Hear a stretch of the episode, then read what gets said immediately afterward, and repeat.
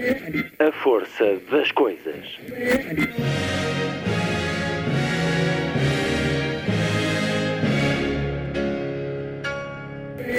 Welcome to the 109th last night of the proms.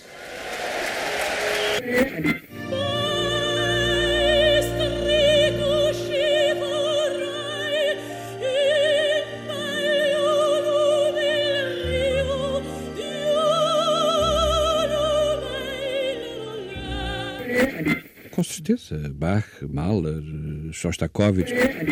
Um programa de Luís Caetano. A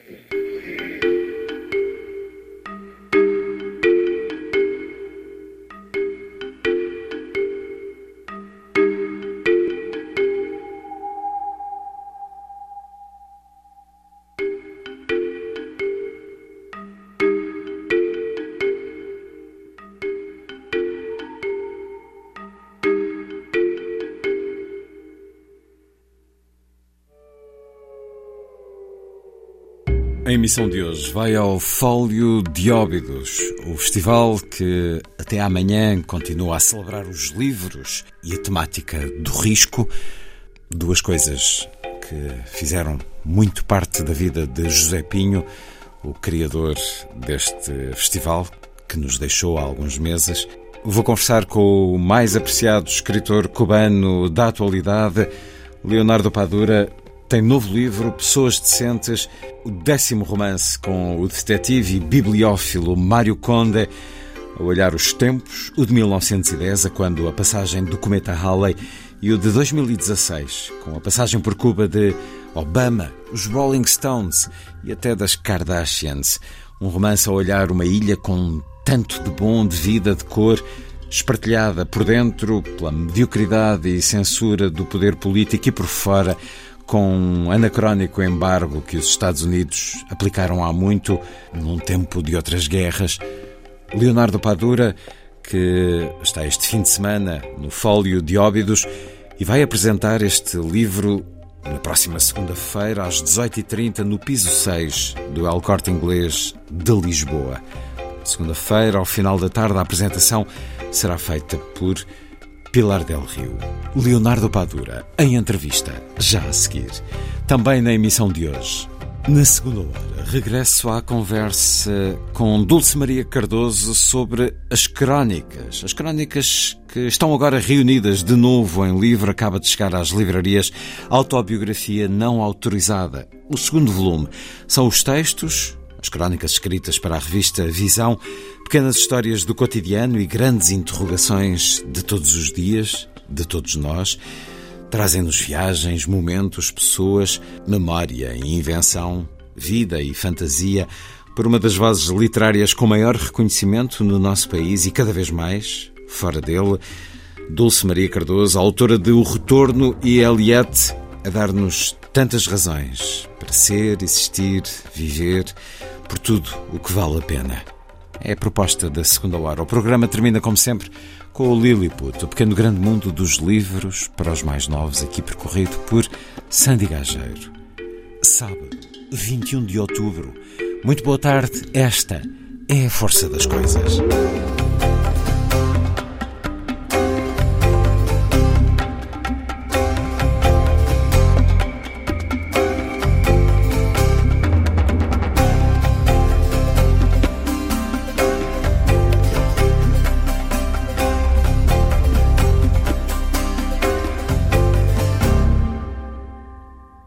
Antes da conversa com Leonardo Padura, Buena Vista Social Club apresenta Ibrahim Ferrer e Nuestra Última Cita.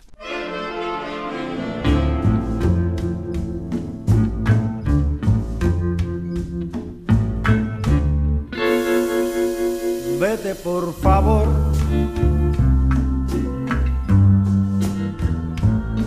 No me atormentes. Grábate en tu mente nuestra despedida.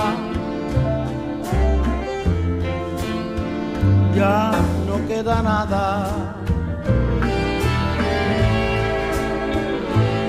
la cita aquella en que brilla de besos. Me lo diste todo, diluvio de besos, tempestad de amor, ansias incontables de unir nuestras vidas. Y a pesar de todo, partir fue mi muerte. Murieron mis ilusiones no resucita.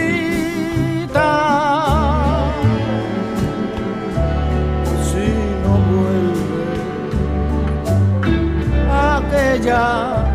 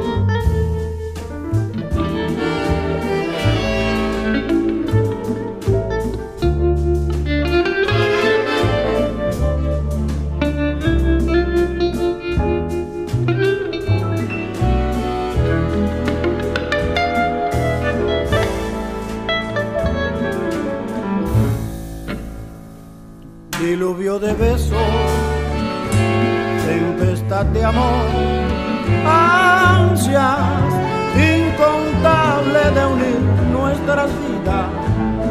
Y a pesar de todo, partir fue mi muerte.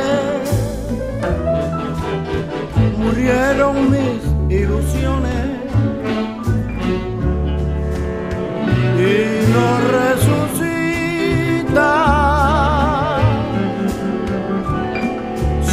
vuelve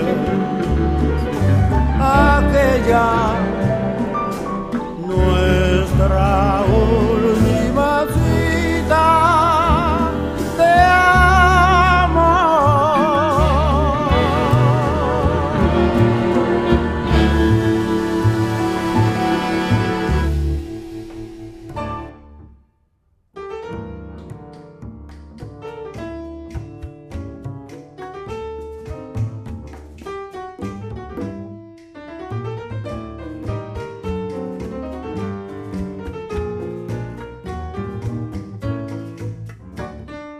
magnitude do momento apercebia-se à primeira vista porque se queria tornar bastante manifesta a advertência. Aqui estamos. As ruas de Havana pareciam um desfile carnavalesco de disfarces da polícia. Carros patrulha, carrinhas, motos de agentes de trânsito e muitos elementos fardados. A pé, de diversas forças e cores de uniformes. Verde azeitona, azul, preto, boinas vermelhas, tropas especiais e outras gamas do espectro alternavam-se e, mesmo sob uma chuva intempestiva, cobriam praticamente cada esquina da cidade. Era lógico. Nem todos os dias chegava a Cuba um presidente dos Estados Unidos. Na realidade, nem sequer todos os séculos. E o acontecimento, ora se era histórico, tinha feito disparar, com angústia e alguma razão, as expectativas das pessoas.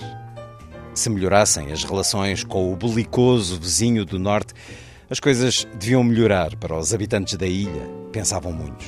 Se as tensões políticas diminuíssem, se os ressentimentos históricos se aliviassem, talvez alguns benefícios chegassem à realidade cotidiana, dizia-se, esperava-se, desejava-se. E Obama acabará com o bloqueio. Alguns, como Yoi e os seus colegas comerciantes, já sentiam os efeitos favoráveis da trégua. Outros, com casas confortáveis em bons locais da cidade, transformavam-nas em hostels e até em galerias de arte. Os donos de carros clássicos usavam-nos como táxis exclusivos, enquanto se multiplicavam aqueles que traficavam charutos cubanos que todos os norte-americanos, mesmo os não fumadores, desejavam queimar um dia. Contando apenas os visitantes que chegavam do norte, oficialmente não podiam ser considerados turistas, uma vez que, pelas leis do seu próprio embargo, não podiam viajar até à ilha com esse estatuto e, somando o que gastavam em alojamento, comida, passeios e algumas compras, o dinheiro já estava em movimento. E talvez Obama, na sua passagem pela ilha, aprofundasse essa aproximação como muita gente esperava. E o que se passava com o bloqueio? Mário Conde, talvez pelo seu pessimismo visceral, talvez por ser demasiado histórico, e quanto a algumas questões bastante desconfiado, tinha a sensação de que o país estava só a gozar de umas férias, que a dada altura terminariam, regressando o rigor no qual viveu durante mais de 50 dos seus 60 anos de existência. A realidade e a experiência ensinavam-lhe que os acordos com os inquilinos do andar de cima sempre foram traumáticos e contextualizar a questão. Nesse momento havia muitos interesses empenhados em manter a tensão e poucos, com poder real, inclinados para a distensão, que também parecia não agradar muito ao governo da ilha pois uma bonança económica mais abrangente, uma menor dependência das pessoas do todo-poderoso Estado, implicaria outro afrouxamento, o do controlo. E por isso, nem se entusiasmava, nem albergava grandes esperanças. E é um excerto do mais recente romance de Leonardo Padura, Pessoas Decentes, a chancela Porta Editora, com a tradução de Helena Pita. Aqui o tenho para o escritor ver a edição portuguesa pela primeira vez, nesta conversa com a Antena 2. É uma entre muitas, Leonardo Padura. Nós também conversámos durante este momento aqui relatado e Cuba, tal como o mundo, tem conhecido muita história. Estamos agora a viver mais um sobressalto histórico entre Israel e a Palestina. Bem-vindo uma vez mais à Rádio Pública Portuguesa, Antena 2. Leonardo Padura, num romance em que nos leva para dois momentos históricos: 1909, 1910, o início da República Cubana, e 2016, esse momento extraordinário em que Obama chega a uma Havana chuvosa, em que os Rolling Stones dão um concerto, em que a Chanel faz um desfile. Como é que viveu todos esses momentos, Leonardo Padura, com o mesmo ceticismo do seu detetive caçador de livros antigos? ¿Fue también con ceticismo o fue con esperanza? Muchas gracias por esta nueva posibilidad de, conversar contigo mm, para los oyentes de la radio portuguesa. Siempre, siempre que, vengo a Portugal, te ocupas de, buscarme y de que tengamos una, conversación y, te lo agradezco mm, muy eh, sinceramente, muy sinceramente te lo agradezco. Mira, esta novela como tú dices, mm, habla de dos momentos históricos, dos momentos históricos mm, efervescentes, muy eh, de gran eh, alteración, de gran movilidad en, en, la sociedad cubana y especialmente en la ciudad de La Habana. Una historia que ocurre en, 1909, 1910, en que el mundo vivió también un momento mm, cercano al apocalipsis, porque se acercaba el cometa Halley a la Tierra, se decía que iba a impactar con, el planeta y que se iba a acabar el mundo. Y ahí aparece eh, en La Habana como la figura eh, que, que, domina la sociedad cubana con, una mm, eh, rara vocación política y una mm, tremendamente terrible profesión, que es la de proxeneta, un personaje real que se llamó Alberto Yarini y Ponce de León. Ese mundo de La Habana, de la prostitución, pero del crecimiento de la ciudad, de mm, eh, la modernización de, de, Cuba, son los primeros años de la República, después de la independencia, un poco trato de recorrerlo en esa parte. Y por otra, este momento del cual tú has leído un fragmento, 2016, mm, Obama está por llegar a La Habana, van a venir Rolling Stone, va a venir Chanel, como tú dices. Eh, por La Habana pasaba todo el mundo. Esto pasaron las Kardashian, hasta las Kardashian pasaron por La Habana. Y rápido y furioso eh, Fast and Furious fue a filmar a, Cuba una de, sus de sus películas y había mm, una gran esperanza de que, de que las cosas pudieran mejorar. Yo mm, ¿Sintió esa esperanza? Mira, sí, sí, la sentimos en ese momento, la sentimos en ese momento porque esa etapa de 1910 de la que yo hablo es una etapa que está marcada por dos intervenciones militares norteamericanas a Cuba. Una en los años de la Guerra de Independencia, en el año 98, intervienen, derrotan al ejército español, la derrota definitiva de un ejército ya derrotado. Estaba derrotado por las tropas cubanas y los Estados Unidos lo aplastan. Eh, una intervención militar que dura cuatro años y después en 1906 una segunda intervención militar. Estamos hablando de una, una relación histórica muy difícil, muy compleja, la de Cuba y los Estados Unidos. Eh, nosotros y los mexicanos decimos una frase que, que no sé cuál de los dos la habremos inventado, que es tan lejos de Dios y tan cerca de los Estados Unidos.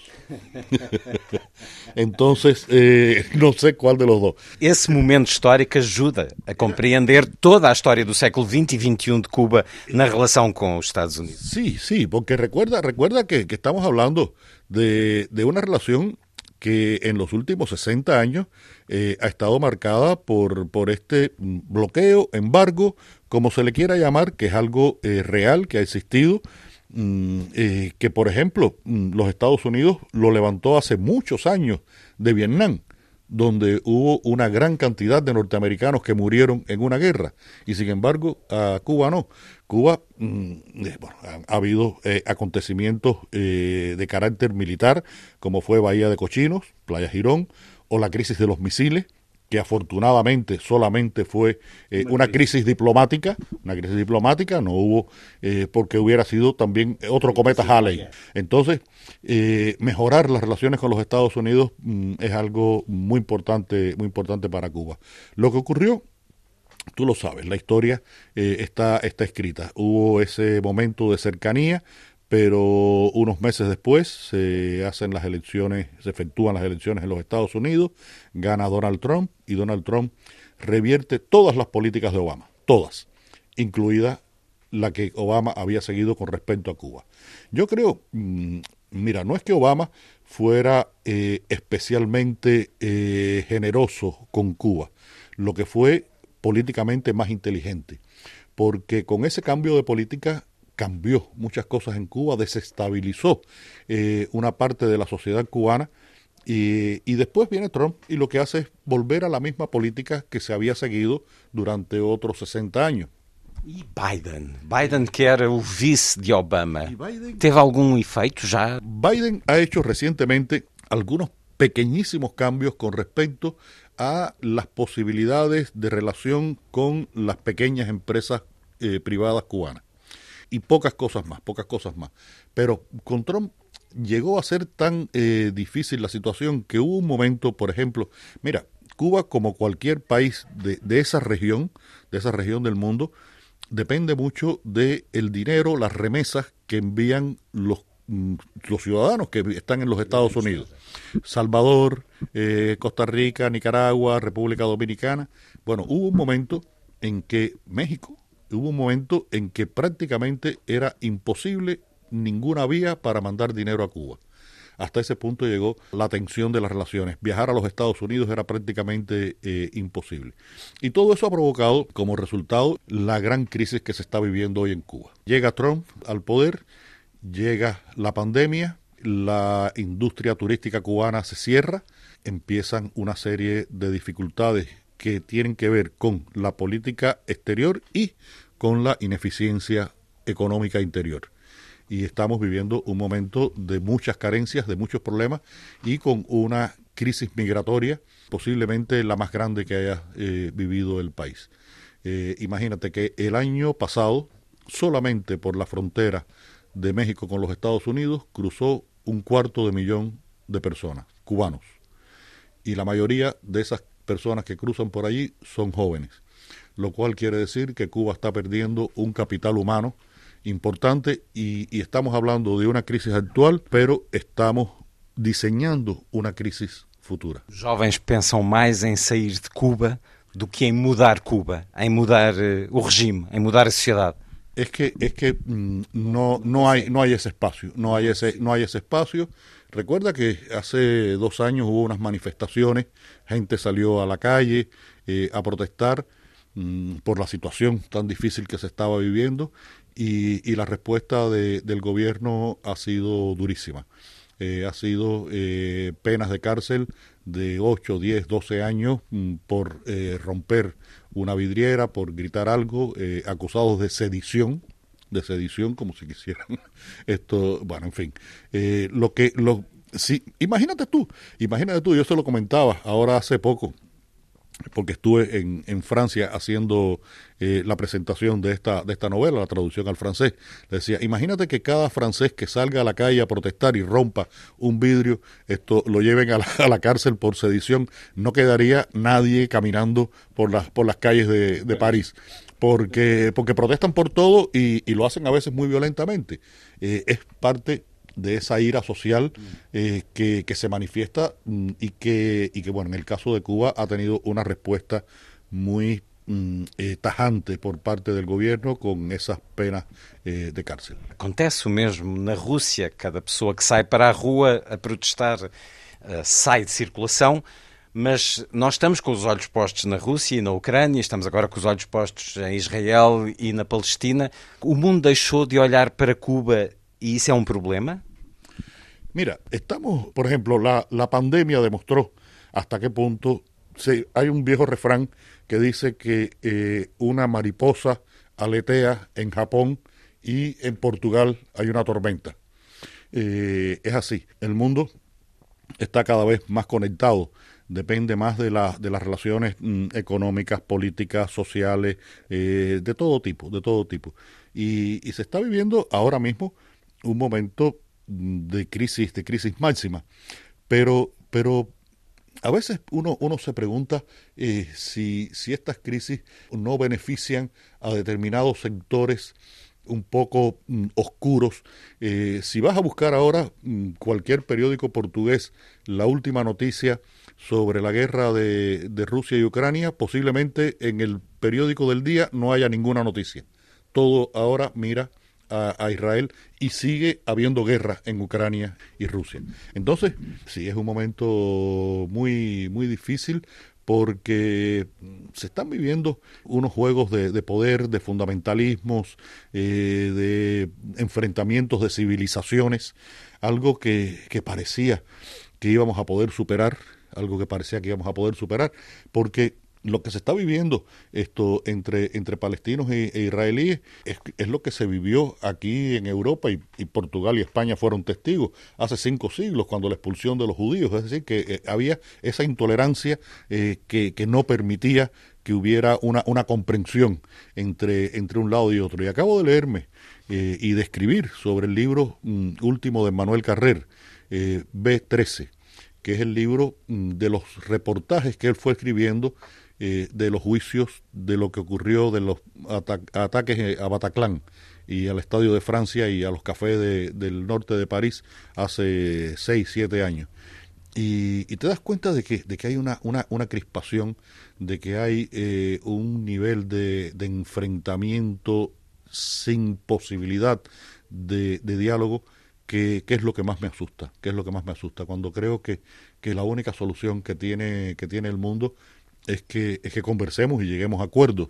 Eh, pero, pero hay muchos poderes que no le interesa que se converse e se llegue a acordos. Vamos para essa sombra que muitas vezes o poder político tem, especialmente o poder despótico, não democrático, mas vamos também para aquilo que cada um de nós é hoje em Cuba ou no resto do mundo, neste mundo cada vez mais crispado, competitivo.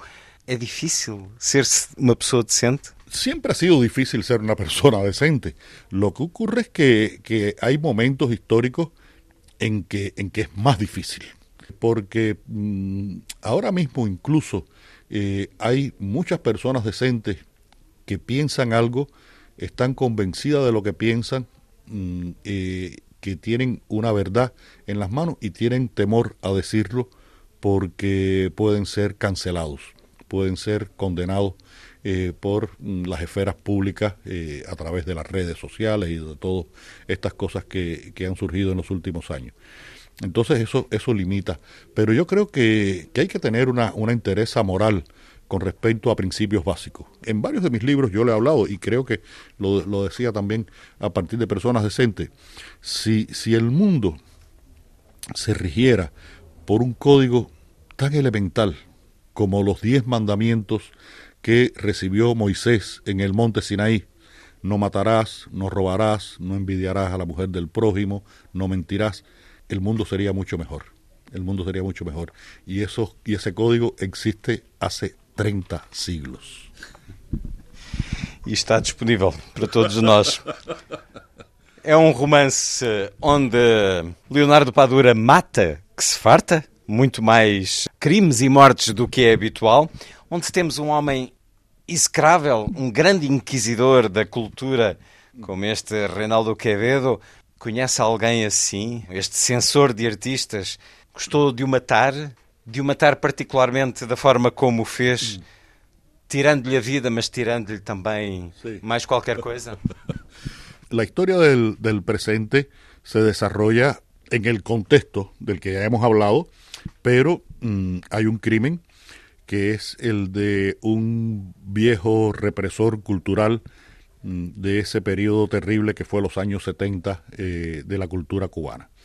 Es un hombre mmm, absolutamente abominable, eh, un personaje absolutamente pervertido, cruel, eh, maligno, y, yo mm, le pongo eh, varios acentos a, al, al, carácter y, a la catadura moral de este, de este personaje, porque es la manera que, que tengo de, de, decir que estos tipos realmente muchas veces dicen que, que obedecen a una, a una política, pero mmm, en realidad eh, hacen esa obediencia sintiendo un disfrute, disfrutan haciéndolo. Un placer, un placer.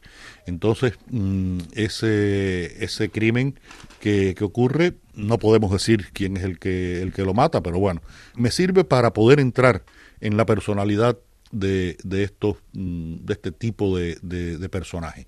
Quevedo no es un personaje real, Quevedo es la suma de varios, de varios personajes, de varios personajes, es la, la, la representación de este, de este represor cultural.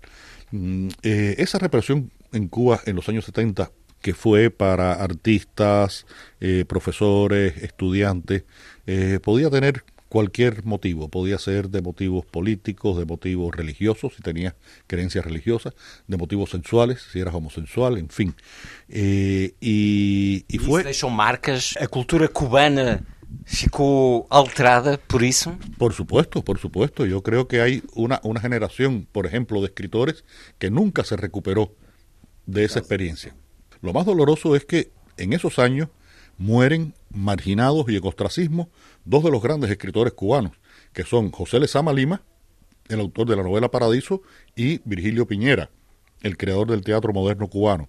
Los dos mueren en el año 76 y 78 completamente marginados, no se volvió a hablar de ellos, no se volvió a publicar sus libros, hasta varios años después que empezó a haber un cambio en la forma de esa política, aunque no en la esencia. Siempre ha habido ese control, esa, esa intención de control de la, de la cultura por parte de las instituciones eh, que, que, pueden hacer cultura en Cuba, porque eh, las editoriales eh, pertenecen al Estado, las empresas de cine, los teatros, y últimamente se han abierto pequeños espacios eh, alternativos, pequeños espacios alternativos, pero mmm, la gran industria cultural sigue estando en manos de, del Estado. Entonces, lo que traté de, de, decir es, con este asesinato de, de Quevedo y, y, toda la investigación, es cómo esos métodos eh, que fueron que fueron tan terribles siempre hay la posibilidad de que regresen y da mucho miedo esa esa posibilidad latente de que puedan regresar. Quando pensou este livro e pensou estes dois momentos históricos, sabia onde é que os, as duas linhas paralelas se iam cruzar? Sí, sí, sí. Esas dos líneas son las dos historias. Mmm, a ver, La historia de, del 2016 cuenta eh, este contexto de Obama y los Rolling Stones, el asesinato de Quevedo y después de el que uno que, estuvo relacionado incluso familiarmente con él, que era su socio en determinados negocios turbios, que también eh, aparece muerto. Y la línea de 1910 alrededor de la figura de este proxeneta con aspiraciones políticas, Alberto Iarini, hay un y bueno, y está Conde, Conde es el investigador de la del 2016. En la de eh, 1910 hay un teniente de la policía que es de alguna manera un alter ego posible de, de Conde, que investiga el asesinato de dos prostitutas. Eh, este mundo de la prostitución, que siempre ha sido tan terrible, pero que en La Habana en aquellos momentos fue un negocio floreciente después de todos los años de la guerra. Y esas dos líneas mmm, van paralelas, paralelas, paralelas, paralelas, hasta eh, ese punto donde siempre se unen las paralelas, que es el infinito. y el infinito de esta novela es La Habana y Mario Conde. Esta es una novela muy de La Habana, muy de La Habana, y es una novela en la que la visión de Conde, su, su manera de entender el mundo es muy importante porque esa historia del pasado, el lector, y no descubro nada grave para los lectores, el lector va a saber que esa historia está escrita por Mario Conde. Es decir, que Mario Conde es el punto de encuentro de las dos historias. Portanto, a cada novo livro ele vai conquistando mais espaço, vai escrevendo uma maior parte. As pessoas sentes é o apelo que aqui se faz, mas dá-lhe uma satisfação a si, enquanto autor, fazer justiça na história? Yo creo que sí, yo creo que sí. Mira, como sabemos todos, la verdad es relativa.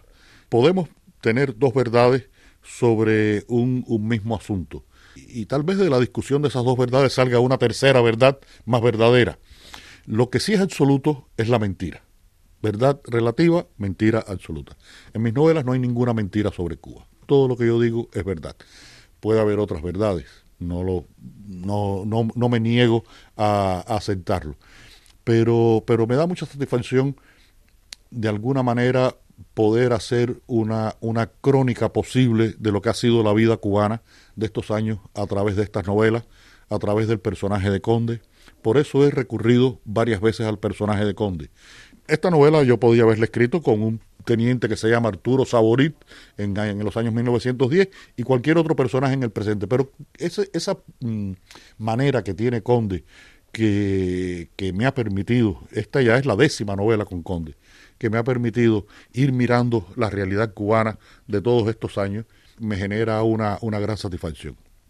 Y debo decirte que para mí es muy casi un motivo de, de orgullo eh, saber que, que, los libros mm, se distribuyen en, en, otros ámbitos culturales. Tal vez en el caso mm, portugués hay una afinidad tan, tan fuerte que, que no se, que, que, que, no sería de los más notables, pero que uno de los libros salga publicado en esloveno o salga publicado esto en, en serbio, eh, eso me crea, me crea una, una, gran satisfacción. Ya yo sé que aquí en Portugal, mm, hace ya muchos años, tengo editorial, he ido mm, creando un grupo de, de lectores que, que, son fieles y eso también me, me, me provoca una, una gran alegría.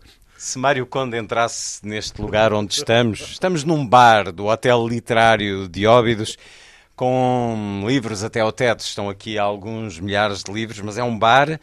O que é que faria Mário Conde entrando aqui, Leonardo Padura? Mira, eh, desde que y vi el escenario que, que hemos mm, tenido, bueno, este festival mm, se celebra aquí en esta ciudad, se sabe, y este lugar es parte de, de, los, de los espacios.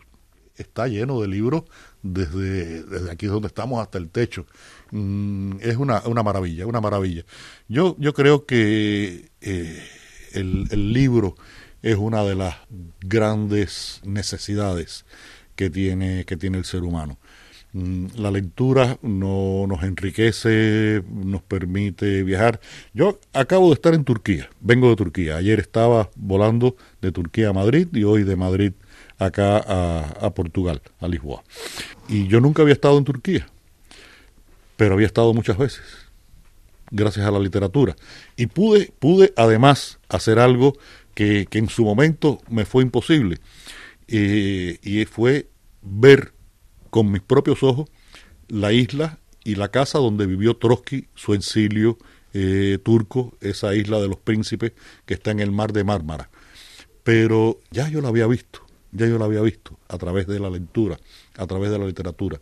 Creo que eh, esto es un tesoro, esto es un tesoro que a veces mm, no se valora lo, suficiente, a veces incluso mm, hay instituciones que, que, trabajan muy fuerte para promover la, la, literatura, la lectura, la cultura, pero, pero que falta, y, y lo dije en el encuentro este que participamos en Estambul, creo que en el mundo iberoamericano, y incluyo a Portugal y a Brasil en este, en este caso, faltan mm, eh, políticas culturales más agresivas por parte de los gobiernos, por parte de los estados porque no solamente es que una editorial trabaje la posibilidad de, promover a un lector o una institución, esto como el Cervantes o como el Camões, eh, puedan hacer esto, o acá, por ejemplo, la Fundación Saramago, con la que tengo eh, tanta relación, yo creo que, hace falta políticas eh, de gobierno, políticas de gobierno, y los escritores iberoamericanos, en general,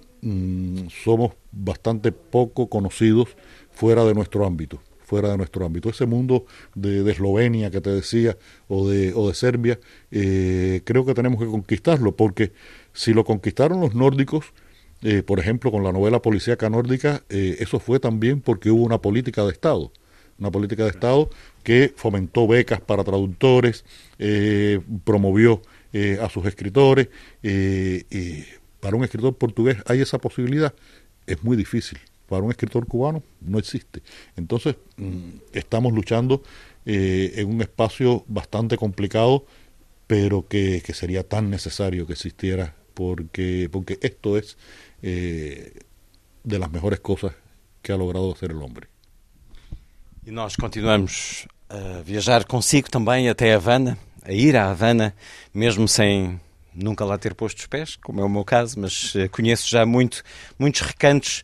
Leonardo Padura, uma conversa no fólio de óbitos, num espaço cheio de livros, com esse apelo de que se apoie os livros, se apoie a cultura, para que não haja retrocessos como esse que aconteceu em Cuba, quando um homem que nunca deve ter lido um livro na vida se tornou presidente dos Estados Unidos da América. Leonardo Padura, pessoas decentes, muito obrigado por ter estado uma vez mais na Antena 2. Muchas gracias a ti, muchas gracias.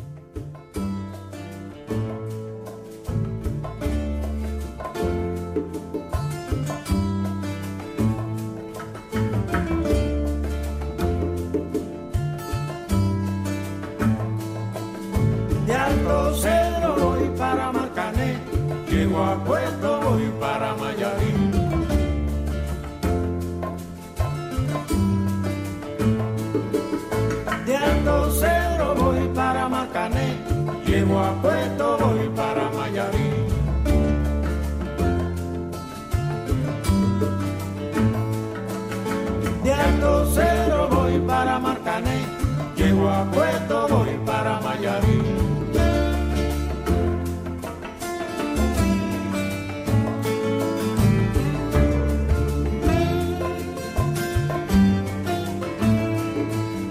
El cariño que te tengo no te lo puedo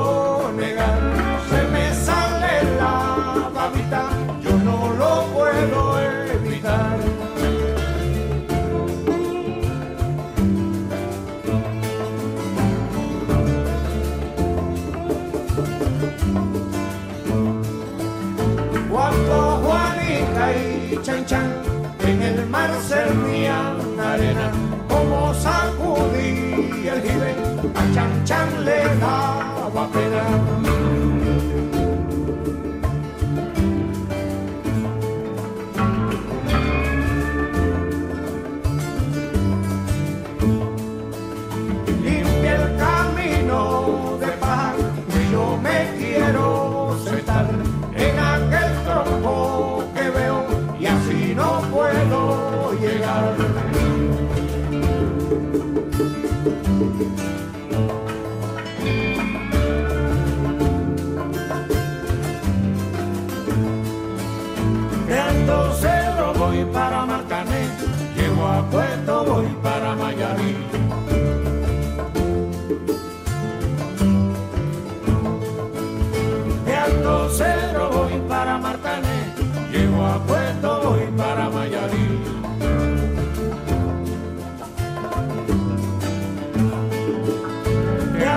Cero voy para Matané, llego a Puerto voy para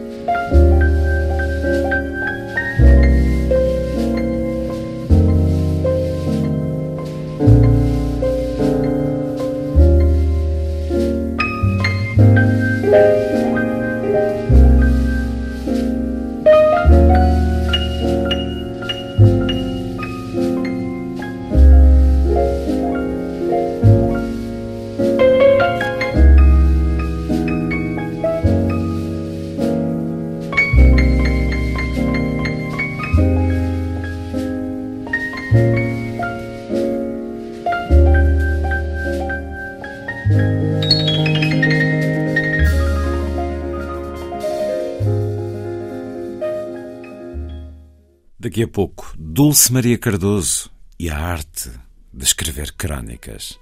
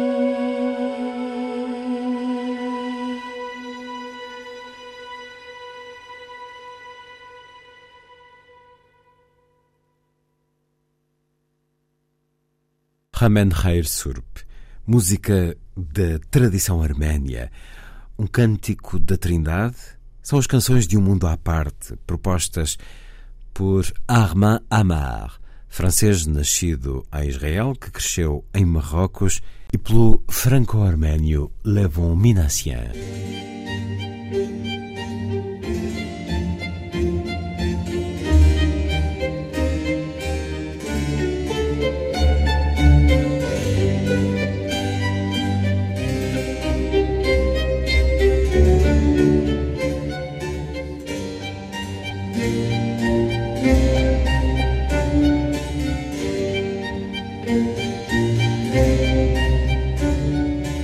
A força das coisas.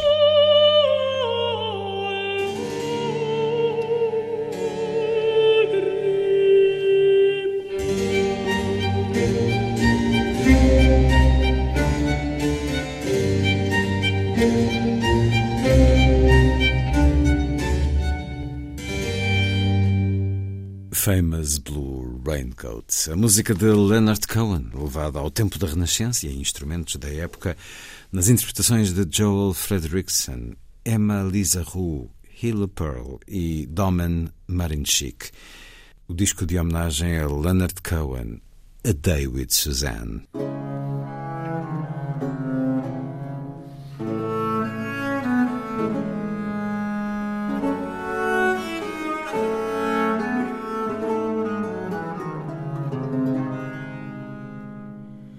It's four in the morning, the end of December. I'm writing you now just to see if you're better. New York is cold, but I like where I'm living. The music on Clinton Street all through the evening. I hear that you're building your little house deep in the desert. You're living for nothing now. I hope you're keeping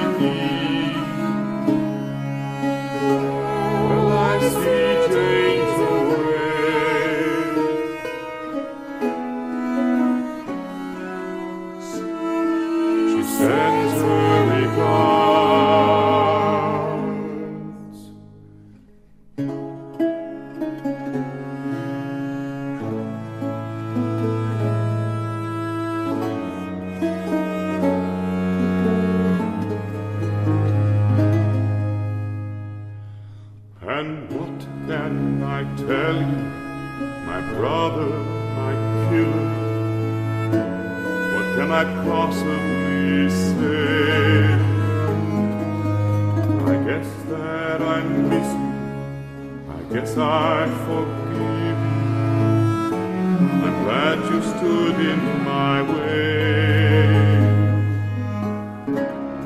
If you ever come by here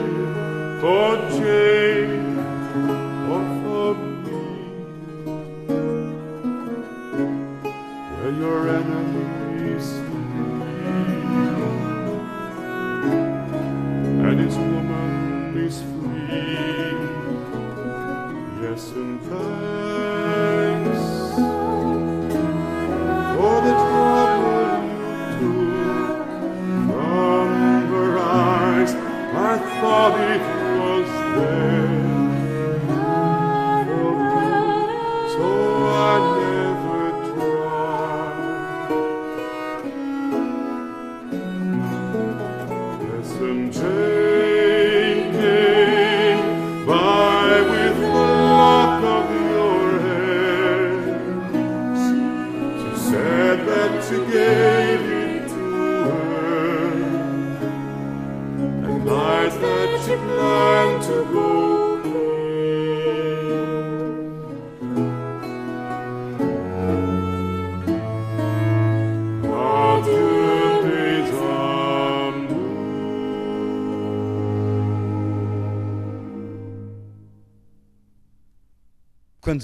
Carrazeda de Anciães, o ciclo preparatório ainda não tinha um edifício próprio e as aulas eram na junta de freguesia, no salão paroquial ou no dos bombeiros. Foi numa dessas aulas nómadas que perguntei à professora de português que curso tenho de tirar para ser escritora. Eu era uma leitora ávida, um gosto solitário. Ninguém que me fosse próximo tinha o hábito de ler. Qualquer um ou até nenhum, respondeu para meu espanto a professora. Se havia cursos para tudo, como era possível não existir um para ser escritora? Este enigma não mais deixou de me atormentar. Estava já no Hotel Paris, como retornada, quando voltei a atacar as professoras com a mesma pergunta. Em Cascais, o ciclo funcionava atrás do jumbo, uns pavilhões pré-fabricados onde o frio da metrópole se aprimorava na crueldade que exercia sobre o meu corpo ainda africano e mal agasalhado. Obtendo apenas respostas vagas, esperei passar para o Liceu dos Grandes, o de São João do Estoril. O primeiro período não chegara ao fim e eu já tinha duas certezas. Não havia um curso para me tornar escritora e as roupas que me davam na Caritas eram desusadamente feias e ridículas. Uma terceira certeza se impunha cada vez mais inabalável. Tinha de ser escritora. Por essa altura, eu já não queria escrever histórias como a dos cinco e das gêmeas do Colégio de Santa Clara. Corria endiabrada por dentro dos livros que requisitava na biblioteca da turma. A Rua do Gato que Pesca, Anne Frank, e principalmente por dentro dos livros que o Sr. João, um vizinho do J. Pimenta, me emprestava. Aposto que este não consegues ler numa semana. E daí a dois ou três dias, lá estava eu a bater-lhe à porta para devolver o Moby Dick, o Velho Mar, Coovadis, Estranhos que Encontramos, tantos livros que li pela mão dele até ao dia em que a campainha da sua casa ficou a ecoar sem ter por quem chamar e a morte do Sr. João me deixou numa tristeza que os livros descreviam tão bem. Ia quase nos meus 14 anos quando vi um filme que me mudou a vida, ainda que pouco mais guarde dele do que grandes planos sobre as mãos da personagem de um escritor no teclado de uma máquina de escrever. Os seus dedos num hipnotizante sobe e desce, bonecareiro, um anfiteatro metálico de letras a levantarem-se em catapulta, martelando, velozes e violentas, a folha em branco. Tornou-se-me ali óbvia a resposta que ninguém me soubera dar. Para ser escritora, eu tinha de tirar um curso de datilografia. E é o início de uma das crónicas, dos textos da autobiografia não autorizada de Dulce Maria Cardoso. A edição Tinta da China é a reunião das crónicas publicadas na revista Visão.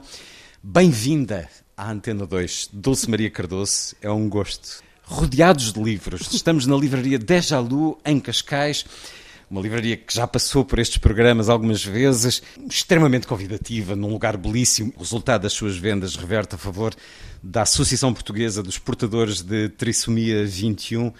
Obrigado também a eles, mas muito particularmente a si. Muito obrigada, é um prazer e muito obrigada pela leitura, uma excelente leitura. São as leituras que nos propõem ao longo das semanas na revista Visão. Aqui a dar-nos tanto de si. Vamos falar muito disso, vamos falar da questão da memória e desta verdadeira autobiografia, para além destes livros que aqui nos aponta, destas memórias iniciais que tantos de nós, de várias gerações, lemos, a Enid Blyton ou os livros da Anitta, os livros da Anitta, os dois únicos livros que conseguiu trazer na ponta aérea quando vai para Lisboa. Para além destes, refere também os romances de cordel da espanhola Corintilhado, livros em que, quando teve sarampo, fingiu que já sabia ler porque já lhes tinham contado várias vezes. Que livros, para além destes, que leituras são marcantes na sua autobiografia, Dulce Maria Cardoso? São praticamente esses todos que disse e depois de uma, de uma forma mais adulta. São alguns autores. Uh, há um autor que é o, o meu o autor vivo que eu gosto mais, que mais aprecio, que é o J.M. Coetzee. Esse talvez seja assim a minha paixão literária. E é assim o autor a que recorro sempre, um, que admiro muito. Mas depois, por exemplo, é por fases. Assim, quando comecei, assim, jovem adulta, lia muito a Marguerite Duras e a Yourcenar, por exemplo. Gostava muito delas. Depois passei para os norte-americanos e, e apaixonei-me pela literatura uh, dos Estados Unidos nomeadamente o Philip Roth, que agora imagino que os livros dele não seriam publicados, uh, ou seja, agora quando os releio penso como é que é possível estes livros uh, não, na altura não causarem escândalo. Hum. Uh, e agora, especialmente depois desta biografia que foi publicada e que literalmente o começou a afastar. Exatamente. Bem, ao biógrafo já começou a afastar, mas a biografia também. Vivemos é, tempos estranhos. Tempos estranhos, exatamente. Como, como diga, são, é por fases. Não tenho assim, tirando o, o Kutsi, não tenho um autor preferido naquele sentido de dizer. Eh, é por fases. O que me apetece mais numa altura, lembro-me particularmente das Marguerite por causa do, do, do, do verão que eu li-as, descobri uma e depois outra de seguida e andei assim uns anos apaixonada por elas. Agora, ultimamente, por exemplo, ando mais a reler do que a ler, uh, mas é só por, por ter menos disponibilidade hum. para procurar, não é? Não é também uma questão da maturidade de não, chegarmos não, não, a um ponto em não, Gosta de, de descobrir coisas novas? Gosto muito. Quando entra numa livraria sim, sim, sim, uh, como esta, uh, ir, à, ir à procura do que é que há de novo? Exatamente, gosto muito. Não tenho agora e é, de alguma maneira, é, para, para a novidade é preciso uma maior disponibilidade. Porque, eh, tempo para a procura. Exato, tempo para a procura e mesmo a cabeça, ou seja, é como uh, experimentarmos uma nova receita. Há bocadinho falávamos de culinária. Portanto, temos de ter uma maior disponibilidade para o erro, para a falha, para não gostarmos. E quando relemos, de alguma maneira já estamos seguros de que vamos gostar, de que vamos ler outras coisas, não é? Há livros que eu também releio e depois não gosto nada e que tenho grandes desilusões. Por exemplo, teve uma desilusão há pouco tempo com os 100 anos de solidão. Não gostei, eu adorava, tinha a ideia que tinha gostado muito do livro. E gostou, e gostou e gostei, na altura. Exato. Te, te gostou muito na, na, pessoa que era naquela altura. Exatamente, agora não gosto. Agora Isso não gosto. é muito curioso, acontece-nos a todos, é. certamente, e às vezes há livros que devem ficar por essa leitura única. Exatamente.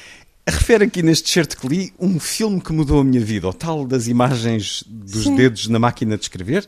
Tem aí uma ao pé de si, não se calhar da marca que não. teve própria. Não. Mas uh, que filme é esse? Não sei, não ah. sei, não sei. Não sei então mudou não... a sua vida porquê? Por causa dessa imagem? Por ca... Não, por causa da, da, da, do curso de datilografia, ou seja, ah.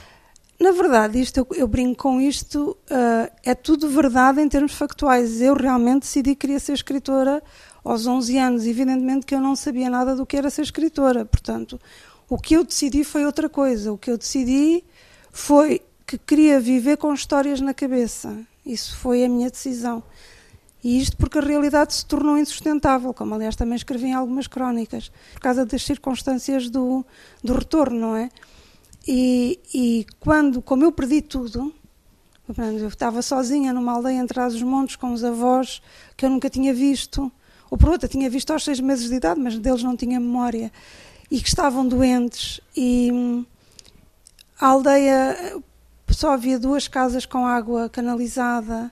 Um, era de uma era parada no tempo, não é? Em 1975, Trás-os-Montes estava praticamente parado um século atrás.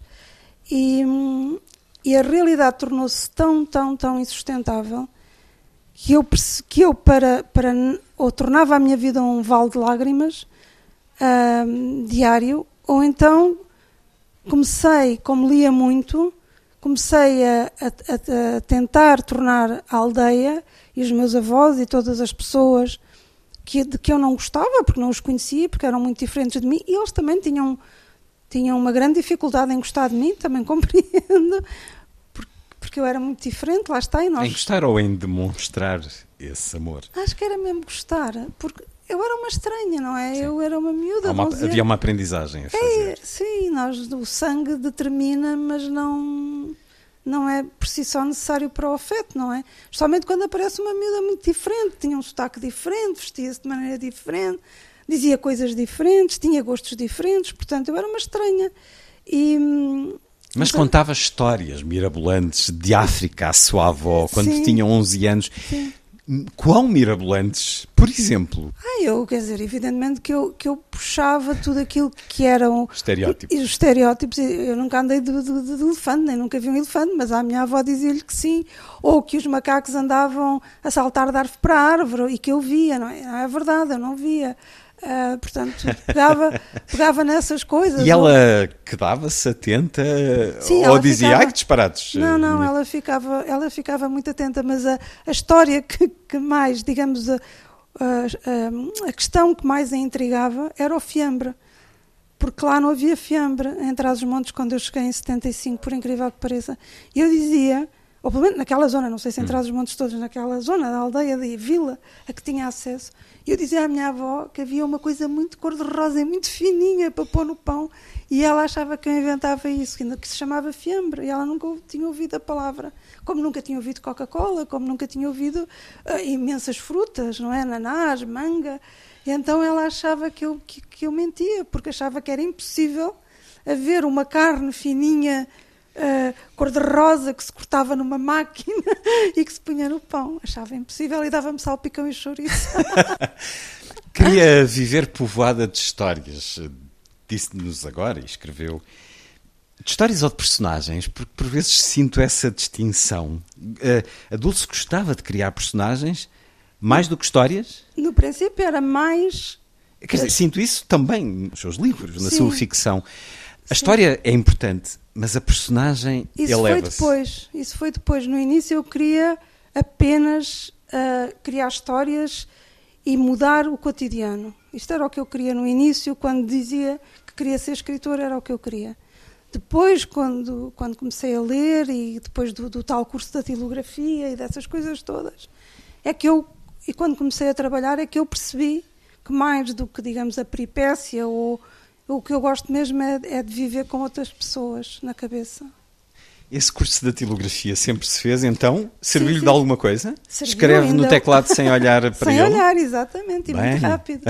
muito rápido. Sim, serviu-me serviu porque uh, eu, fui, eu tirei, aliás, aqui numa escola que já, que já não existe, que era em Carcavelos, que chamava O Meu Futuro, imagine. E depois de uma é grande. Quase irónico. É, é, é chamava-se o meu futuro. E no outro dia, quando fui a um, a um encontro de leitores, um, em Carcavelos, estava lá uma senhora que, não se lembrando exatamente de mim, claro, lembrava-se de uma miúda que aos 14 anos uh, esteve lá, esteve, foi colega dela a dizer que queria ser escritora. E claro que só deve ter sido eu, porque não deve haver muitos, hum. muitas idiotas.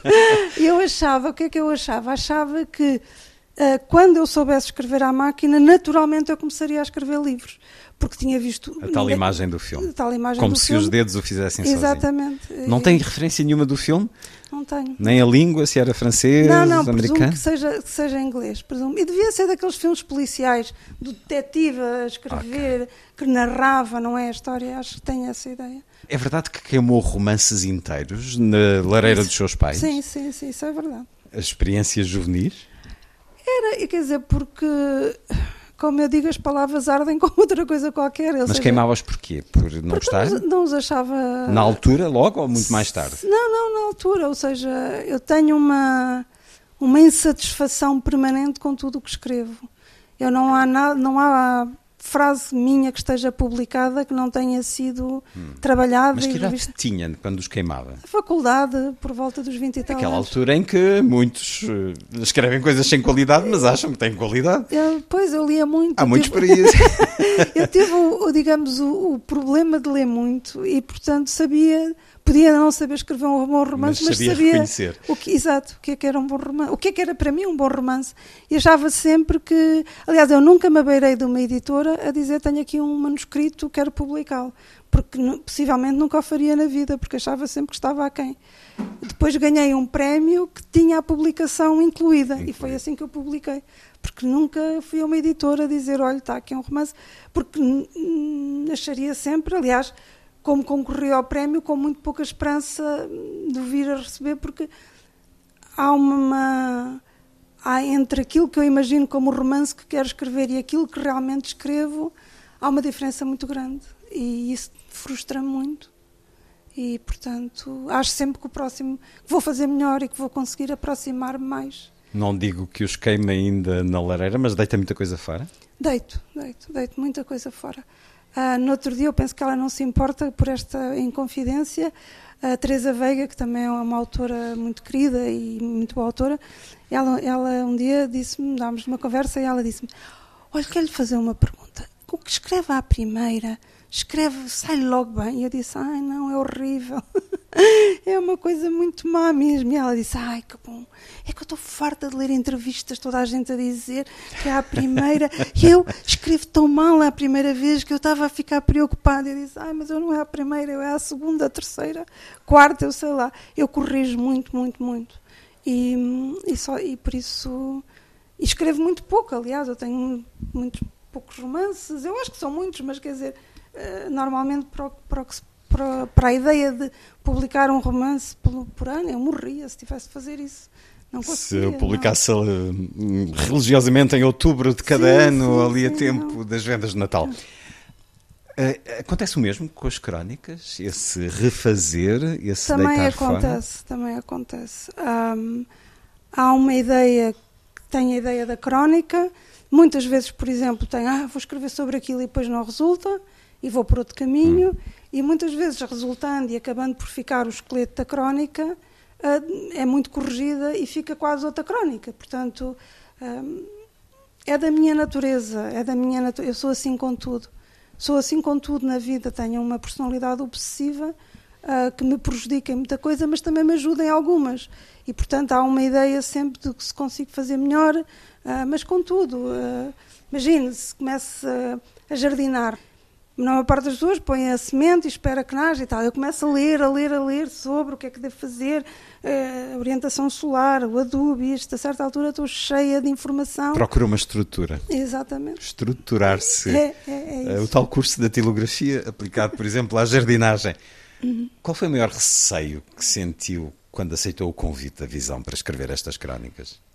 O maior receio, tanto é que eu não disse logo sim à Mafalda, e nunca é demais agradecer à Mafalda, que eu não conhecia pessoalmente. Um, eu gosto muito da gratidão, eu gosto muito do sentimento da gratidão, um, porque é, a maior parte das pessoas não gosta de estar agradecido porque entende que se está Fica agradecido. Em dívida. Exatamente.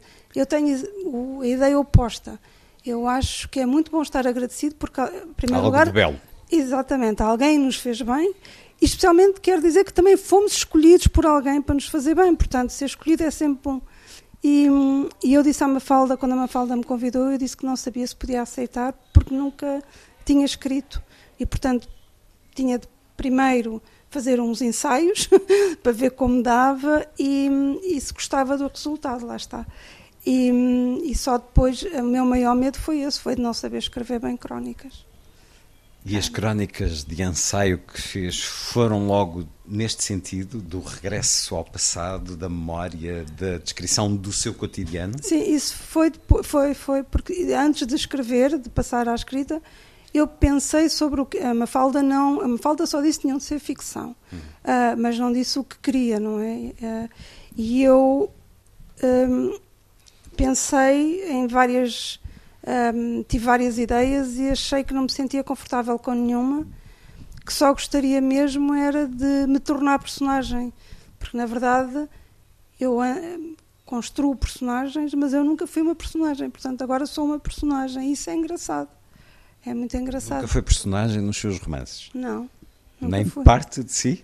Há sempre parte de mim que se escreve com tudo, mas não assumidamente, não é? E agora sou, agora sou uma personagem.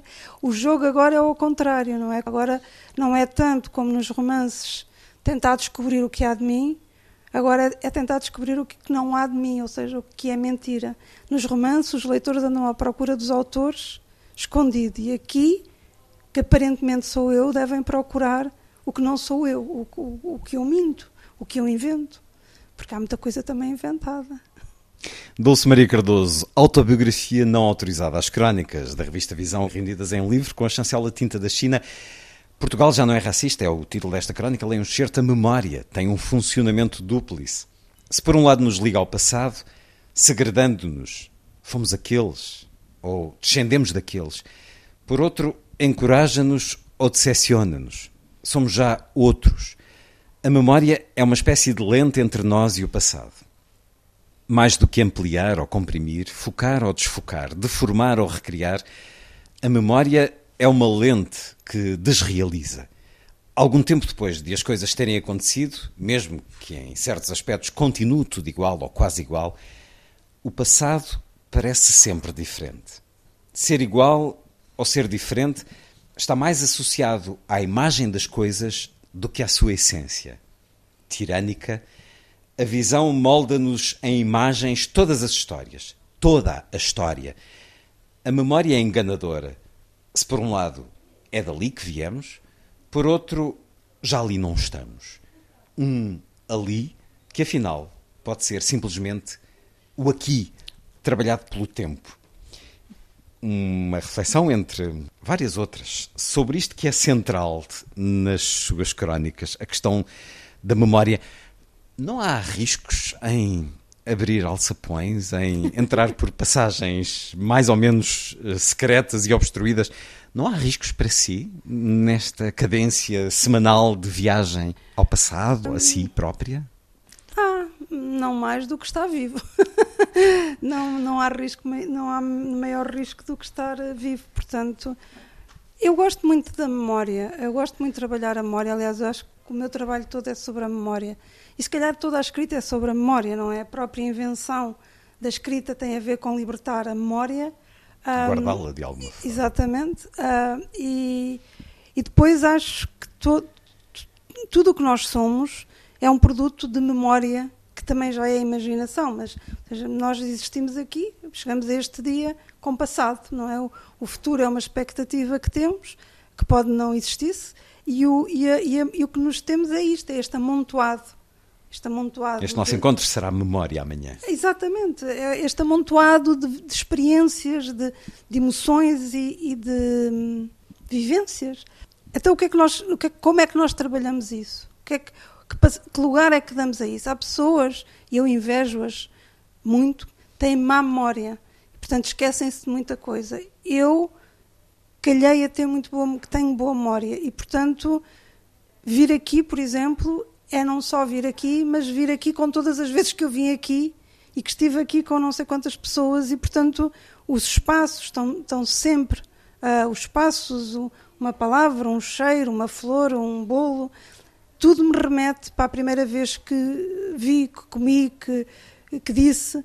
E então, a minha, a de alguma maneira, eu, eu, trato o tempo, como por causa desta memória, como a maior parte das pessoas trata o espaço nós tratamos o espaço sempre de um lado para o outro, não é? em várias direções. E normalmente o tempo tratamos a direito, sempre para o futuro. E eu ando sempre para trás e para a frente, ah, no tempo, como se fosse espaço. Portanto, de alguma maneira a minha cabeça organiza-se com esta confusão de tempos, em que o presente está constantemente a ser interrompido por vários passados. E porquê é que diz que quem não tem memória é afortunado? Porque não tem este peso. Primeiro, porque isto é também um peso, não é? Porque há coisas que. Há também um direito ao esquecimento, um, uma, uma, uma, uma, vontade do novo, uh, de, de, não carregar isto tudo, de não ter estes ecos é um todos na cabeça. demasiado grande que se conserva. É muito pesado. Por exemplo, eu escrevi o retorno um, sem pesquisa tudo aquilo, eu tinha 11 anos quando voltei, tudo aquilo estava, estava na minha cabeça. Hum. E muitas coisas eu nem sequer sabia que estavam, à medida que fui escrevendo, elas vão aparecendo. Só que isto se transporta e, e, e há um. Há um há, o esquecimento tem a ver também com a recuperação, não é? Com o sarar da ferida. E de alguma maneira, quem, quando se tem muito boa memória, isso é mais difícil, porque o acontecimento é recorrente, não é? Está sempre ali. E não sei, se calhar é só inveja aquilo que não tenho, não é? E se calhar se estivesse nessa situação, hum, eu tenho amigos que têm memória pior e eu uso a minha memória. Empresta-lhes de vez em quando memória. Usa, usa. Diz, olha, lembra-te disto, que é para depois eu daqui, não sei. Depois telefona-me, olha, lembra-te, sim, sim, aquilo, aquilo. E, e eles... Para quem tem má memória, uh, eu sei de quem, uh, há uma questão de identidade que se perde não nos lembrarmos é perdermos um pouco de nós próprios. Isso não acontece consigo. Não, não. Há, uma, há, uma, certeza, não sei se certeza é a palavra certa, mas há uma identidade muito consciente sim, de sim, si. Sim, porque a, a, identidade é feita da memória. Exatamente, exatamente. E há uma, uma espécie de obrigação de coerência, porque já fiz. Já, e, e, de, e também ao mesmo tempo de relativizar quase tudo, porque nós vamos sendo muito diferentes ao longo da vida, consoante as circunstâncias. E como eu tenho essa memória, eu relativizo por exemplo, eu não como carne nem peixe há 15 ou já nem sei, 17 anos, mas eu Mas lembro perfeitamente de mim Tu- a comer carne e peixe e a gostar muito. E portanto, eu não sou, ah, não consigo criticar como muita gente consegue criticar os outros, porque eu tenho a memória de mim a comer carne e peixe e não era uma má pessoa, não era um monstro. Portanto, de lá está. Ah, acho que consigo relativizar quase tudo causa disso, porque tenho a memória de tudo aquilo que eu fui, das muitas outras que já fui e que eram diferentes desta. Não é só o tempo que a escultora, a memória, também Sim, falávamos das Margaritas há pouco. Eh, alguma vez se arrependeu de ter dito demais, de ter escrito. Se arrependeu de ter escrito algo nestas crónicas? Ai, não. Partilhado demais? Não, não, eu, eu, eu, eu, eu tenho uma vantagem, se calhar é, é também uma sorte familiar. As pessoas também me perguntam, então e a tua família assim, não se incomoda? Nós não nos levamos, eu cresci, eu não me levo a sério e a minha família também não se leva a sério, e se calhar é por isso que eu não me levo a sério. Ahm, não há, ahm, nós nunca fomos uma família ah, fechada e imagine, está uma, acabava por estar uma, uma pessoa chegava que não era propriamente próxima, muito menos íntima. Se, não- se os meus pais estivessem a discutir um assunto, eles continuavam a discutir o assunto, claro, com limites de não agredir os outros, com, com conversas desagradáveis, ou seja o que for, mas, ou seja, não havia aquela. Aliás, foi das, é das coisas que eu mais estranho nas outras famílias, uma espécie de uma proteção da- das histórias e, da, eh, e das suas, enfim, do seu passado.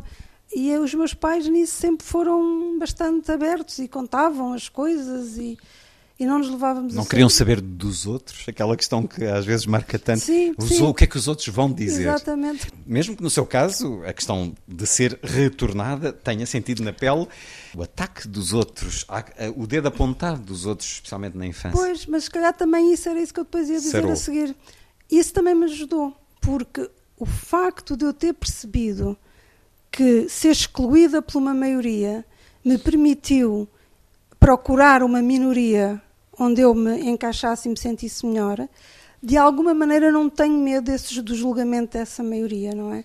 Portanto, eu digo aquilo que eu de acordo com a minha consciência, de acordo com aqueles que eu amo, evidentemente não vou expor, não vou magoar pessoas ah, com memórias, ainda que possam, imagino uma história que podia dar uma boa crónica, mas que eu sei que, que vai magoar a pessoa, evidentemente que não a escrevo, porque há tanto para escrever que não é preciso magoar ninguém a escrever.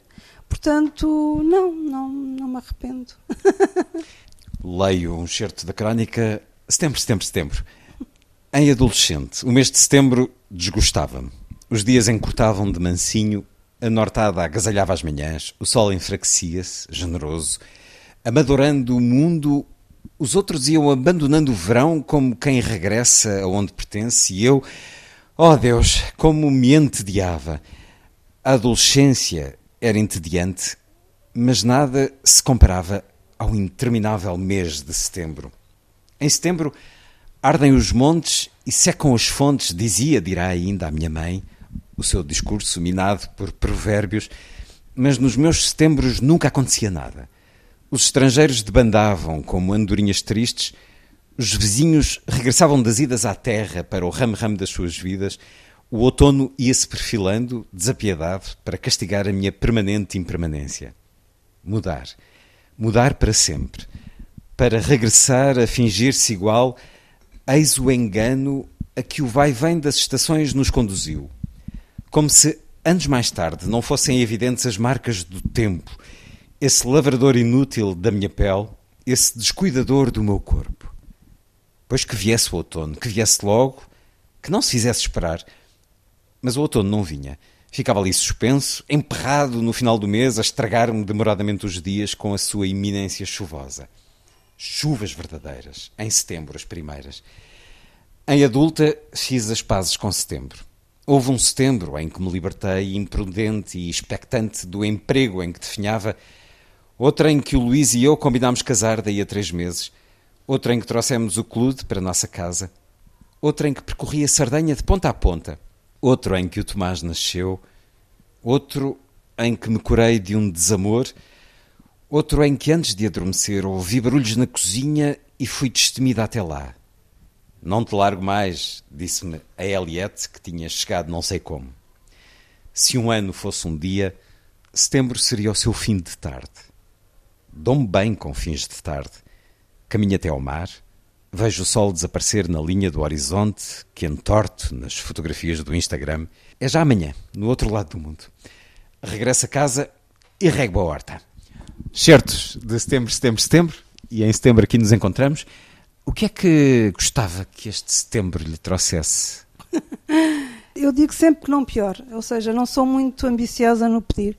Só peço sempre, digamos, as, as, as minhas expectativas são sempre só que não pior. Se não piora, já, já está bom. Se não piorar, já está bom.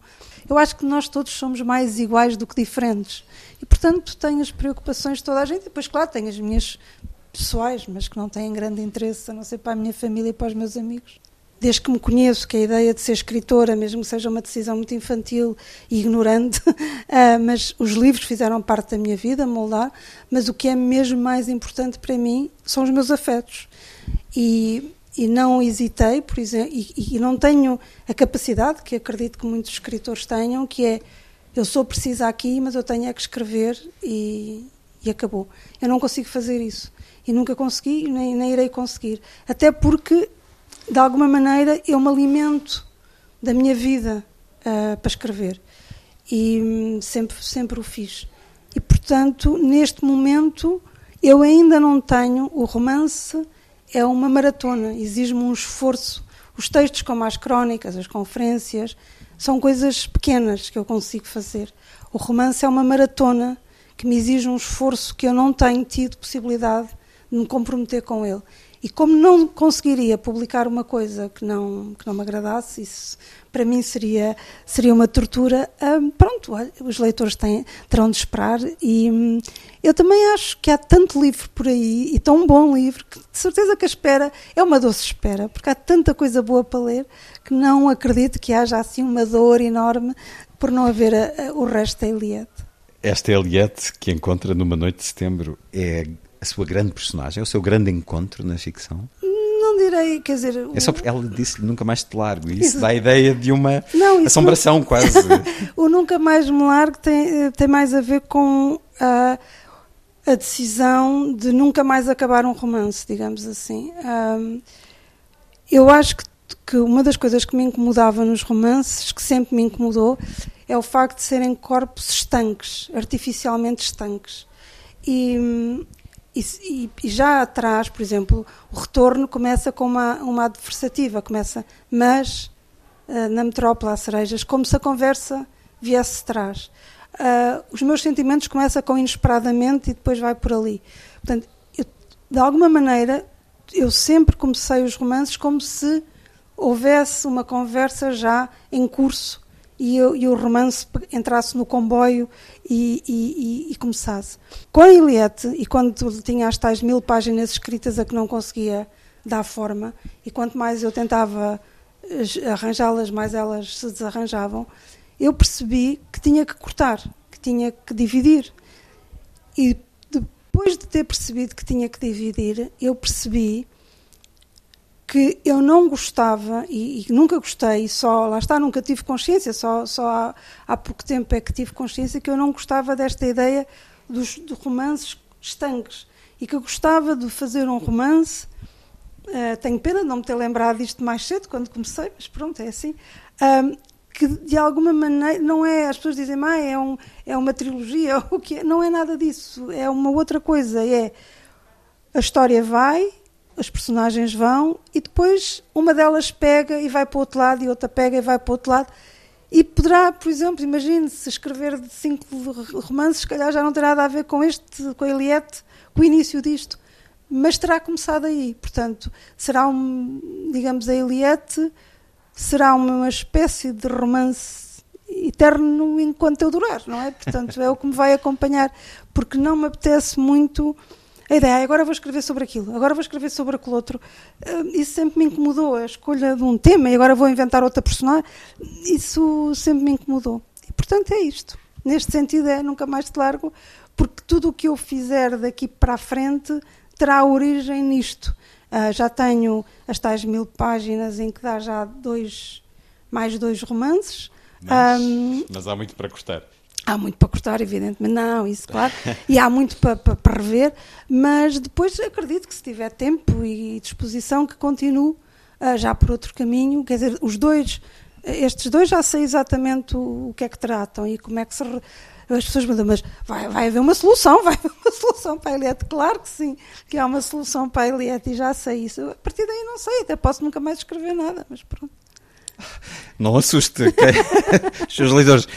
Dulce Maria Cardoso, autobiografia não autorizada, as crónicas da revista Visão reunidas em livro, aqui encontramos a primeira vez que fez um bolo de aniversário à sua mãe, a odisseia de substituir a máquina de lavar variada, o dia em que foi salva de morrer afogada por um, pelo heroísmo de um tropa, as rimas da vida num poema de Chimborska, uma residência literária no frio de Bamberg, o assassinato do amigo Bruno Candé, às mãos do ódio e da cobardia, o pesadelo à espreita ao passear o seu cão, a solidão no aeroporto, ou, por exemplo, o pedómetro, o pedómetro. E eu, é nesta crónica que escreve que ver demais, viver demais, prejudica as coisas do amor. Porquê?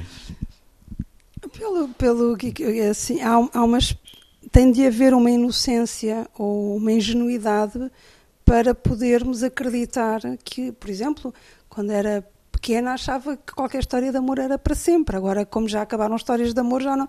Só se fosse idiota é que eu continuava a achar que é para. Quer dizer, tendencialmente quererei que seja para sempre, mas. Mas já não acredita. Já não se acredita, quer dizer, já não consigo acreditar e quando era pequena acreditava porque não tinha experiência.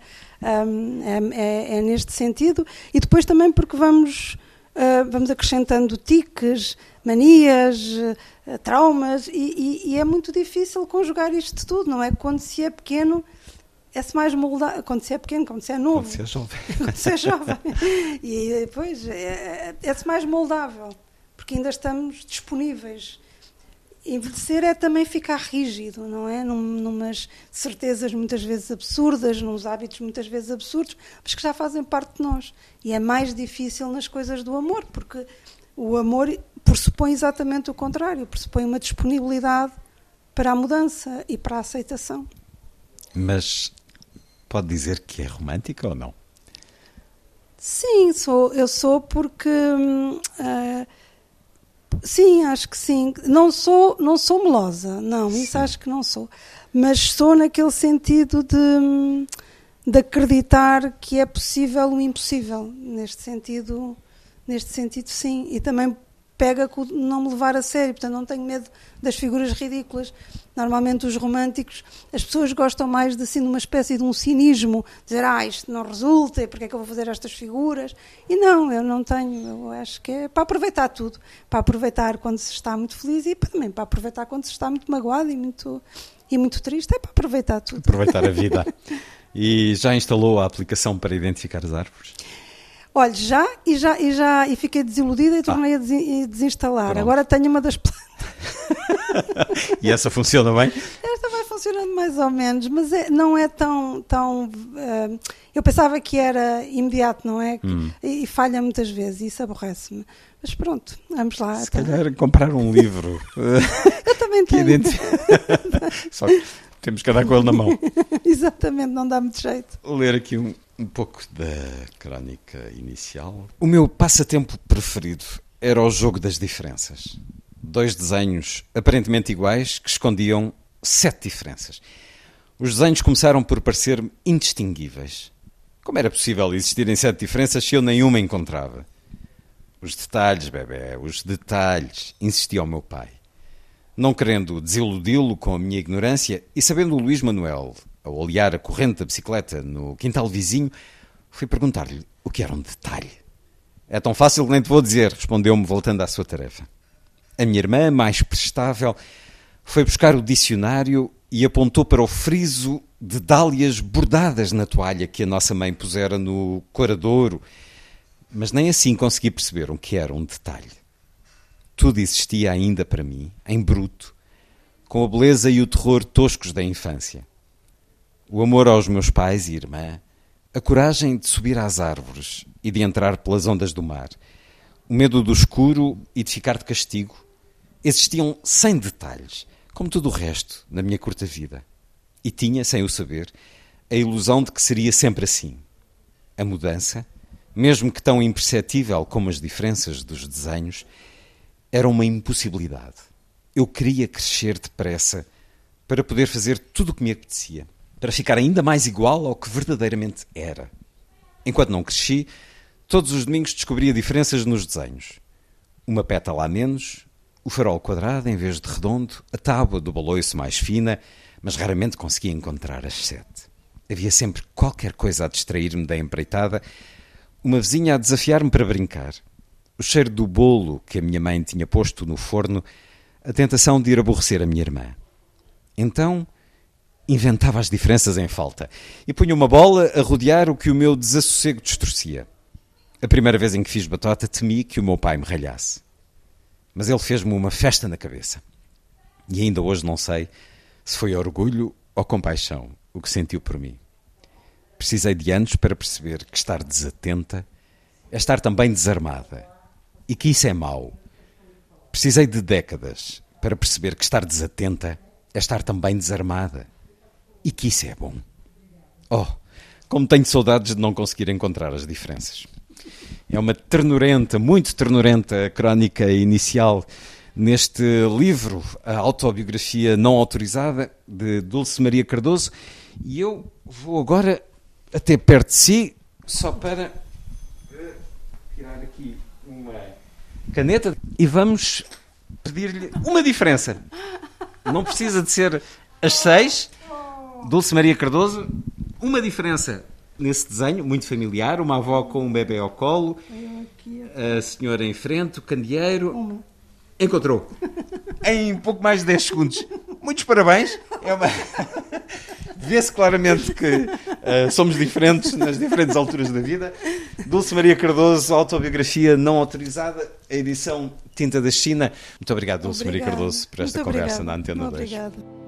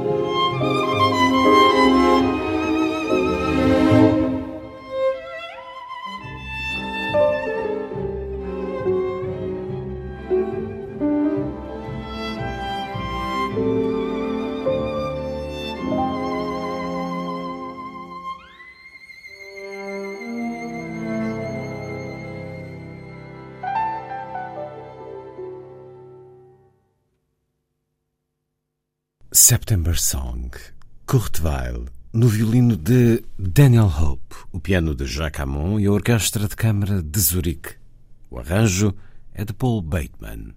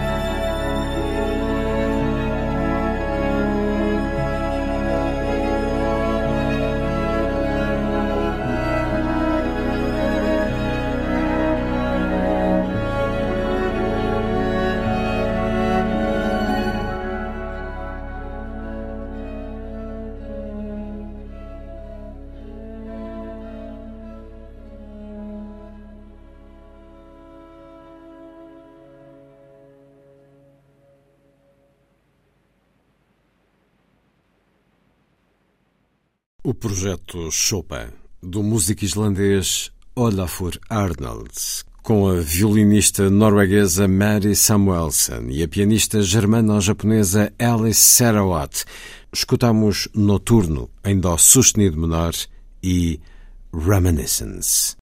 A seguir, Lilliput é o pequeno grande mundo dos livros para os mais novos, percorrido semanalmente neste programa por Sandy Gageiro.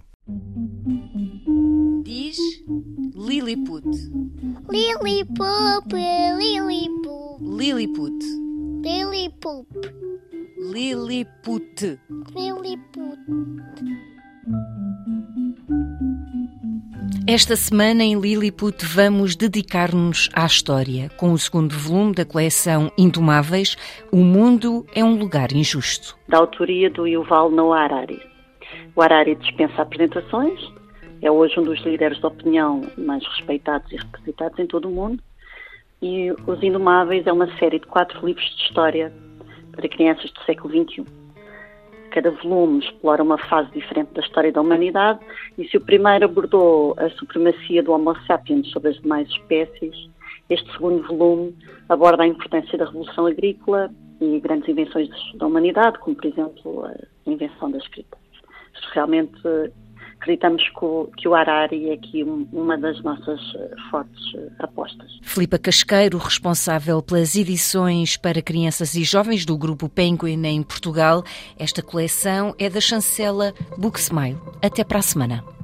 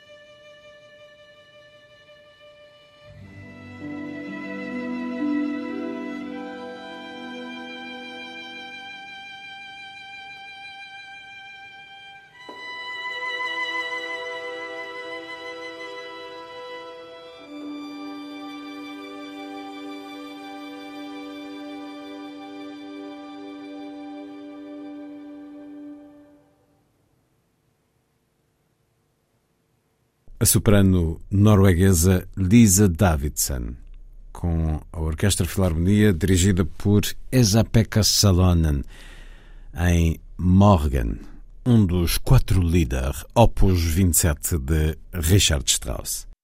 Foi a força das coisas. Assim, obrigado por estar com a rádio. Bom dia, bom fim de semana.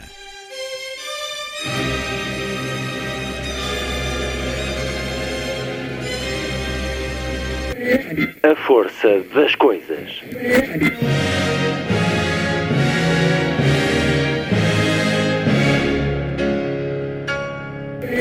Welcome to the 109th last night of the proms.